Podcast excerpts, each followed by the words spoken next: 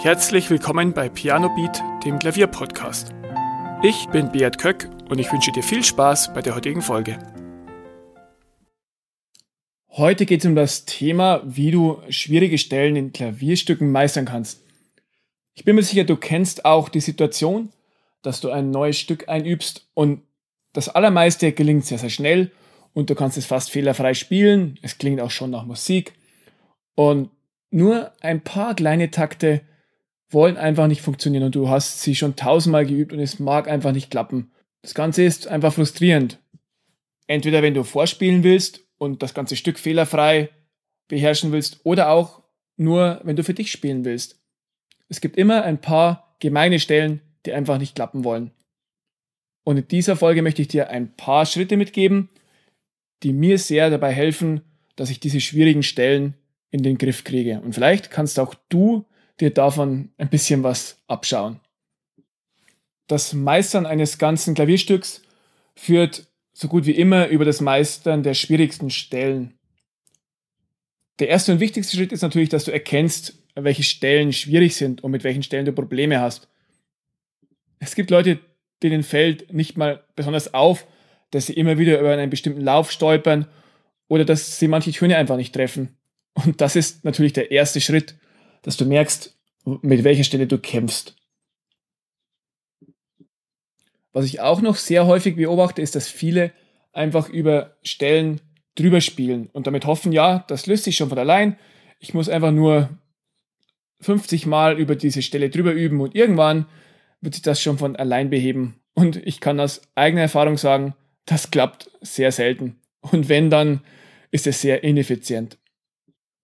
Deshalb solltest du auch beim Einüben von Stücken schon sehr achtsam sein und auch der Versuchung widerstehen, bestimmte Stellen einfach durch drüber üben, perfektionieren zu wollen.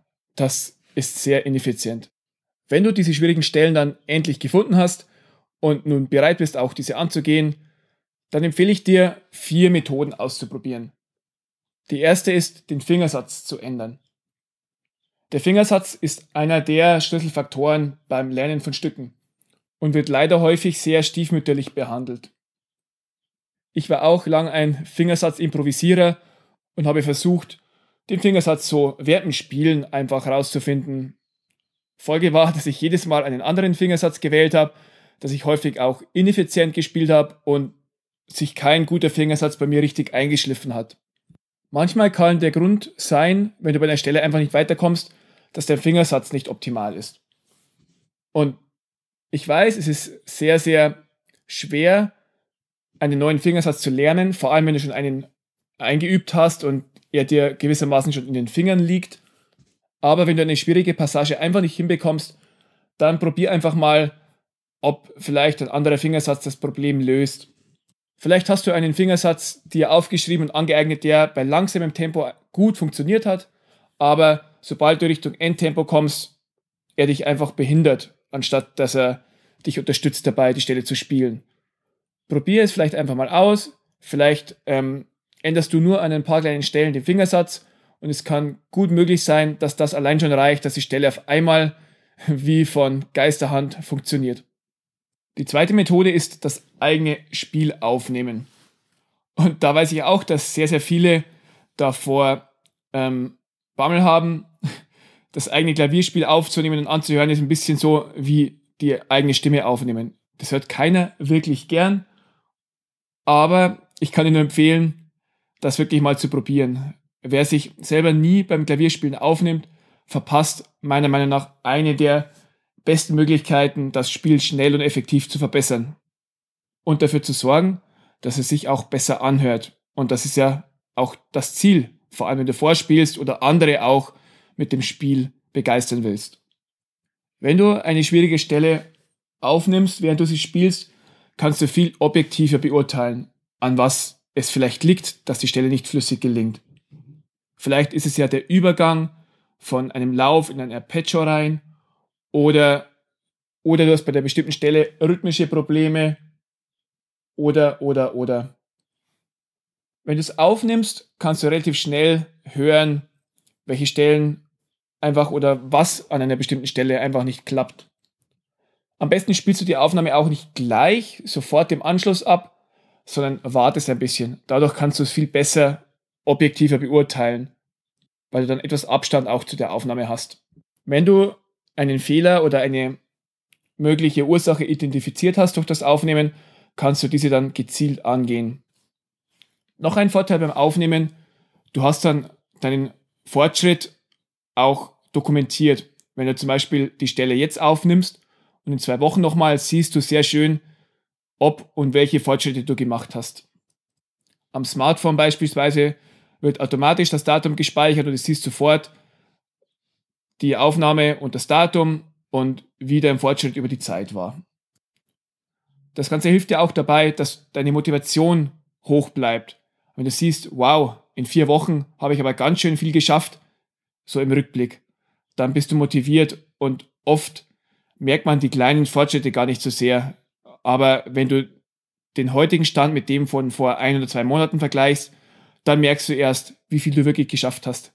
Das ist ein bisschen so wie bei Leuten, die abnehmen, wenn die täglich oder alle paar Tage ein Foto machen und dann nach zwei Monaten die Fotos checken, dann sehen die, wow, es hat sich wirklich was getan. Wenn du aber nur täglich in den Spiegel schaust, dann siehst du nicht so sehr den Fortschritt. Der dritte Tipp ist, schwierige Passagen in noch kleinere Teile zu unterteilen. Beispielsweise kannst du einen schwierigen Lauf in zwei Hälften aufteilen und beide Teile separat üben und dann am Schluss wieder zusammenfügen. Am besten variierst du auch die Aufteilung etwas und machst meinetwegen zuerst die siebte bis zur 14. Note und die erste bis zur sechsten Note und dann machst du 1 bis 5 und 6 bis 14 oder so. Dass du auch nicht immer an den gleichen Stellen aufhörst zu üben, dann gelingen auch die Übergänge viel flüssiger. Was ich an dieser Stelle auch noch unbedingt anmerken muss, du solltest vermeiden, mechanisch zu üben. Wenn du schwierige Stellen wie zum Beispiel einen Lauf oder eine rhythmisch schwere Stelle übst, bitte halte die Konzentration hoch und versuch nicht einfach nur mechanisch die Stelle 20 Mal zu üben. Wenn du sie fünfmal konzentriert übst und wirklich bei der Sache bist, holst du deutlich mehr raus, als wenn du nur 30 oder 40 Mal mechanisch drüber übst. Notfalls machst du eine kleine Pause und übst dazwischen vielleicht andere Stellen und dann kommst du irgendwann wieder zu der ursprünglichen Knackpunktstelle zurück. Der vierte Tipp ist, spiele mit Rhythmus und Geschwindigkeit. Eine sehr wirkungsvolle Methode, die ich immer gerne verwende, ist das regelmäßige Stoppen. Zum Beispiel, dass du bei einer schwierigen Stelle, die über drei Takte geht, an jedem Taktstrich anhältst und dann weiter übst. Dadurch übst du die Teile unabhängig voneinander und übst auch das Anfangen von verschiedenen Stellen, dass du zum Beispiel auch mittendrin anfangen kannst und trotzdem flüssig weiterspielen kannst. Einer meiner absoluten Lieblingstricks für schwierige Stellen, vor allem für Läufe und Arpeggios, die einfach nicht flüssig gelingen wollen, ist das Spielen mit falschem Rhythmus. Zum Beispiel kannst du die Stelle stark punktiert spielen, also jede zweite Note deutlich länger halten, oder du kannst sie zu so Dreiergruppen zusammenfassen und triolisch spielen, oder ganz viele verschiedene Möglichkeiten, wie du den Rhythmus ein bisschen veränderst und dadurch wirst du die Stelle insgesamt auch wieder flüssiger hinbekommen. Du wirst sehen, wenn du dann wieder zum originalen Tempo und zum originalen Rhythmus wechselst, dann wird dein Spiel viel flüssiger sein. Probier es aus. Jeder, der ernsthaft übt, weiß, wie wichtig ein langsames Übetempo ist. Also, dass du wirklich dich zwingst, schwierige Stellen langsam zu üben und langsam das Tempo zu steigern ist auch was, womit ich immer wieder kämpfe. Ich neige auch dazu, viel zu schnell im Originaltempo zu spielen, aber deutlich schneller macht man Fortschritte, wenn man das langsam einübt. Aber manchmal kann es auch sinnvoll sein, das genaue Gegenteil zu machen. Wenn du eine Stelle einfach nicht hinbekommst, versuch doch einfach mal sie schneller als im Originaltempo zu spielen. Wenn du also über dem Endtempo spielst und dich darin verbesserst, dann kann es sein, dass dir danach das Originaltempo deutlich leichter fällt und das sich auch wieder flüssiger anhört. Diese Methode solltest du aber nur verwenden, wenn du etwas fortgeschritten bist und du solltest auch unbedingt ein Tempo wählen, bei dem du nicht verkrampfst. Also es bringt nichts, wenn du eine Stelle doppelt so schnell übst, aber deine Finger nicht locker sind und du die Stelle ganz unrund spielst. Das waren meine vier Lieblingsmethoden, mit denen ich schwierige Stellen versuche zu knacken und damit auch das Stück zur Perfektion oder deutlich näher an die Perfektion bringe. Vielleicht hast du auch Lieblingsmethoden, die du anwendest, wenn eine Stelle einfach nicht klappen will. In diesem Fall würde ich mich freuen, wenn du mich kontaktierst. Die Kontaktdaten findest du auf meiner Homepage oder auch in den Show Notes. Vielen Dank, dass du zugehört hast.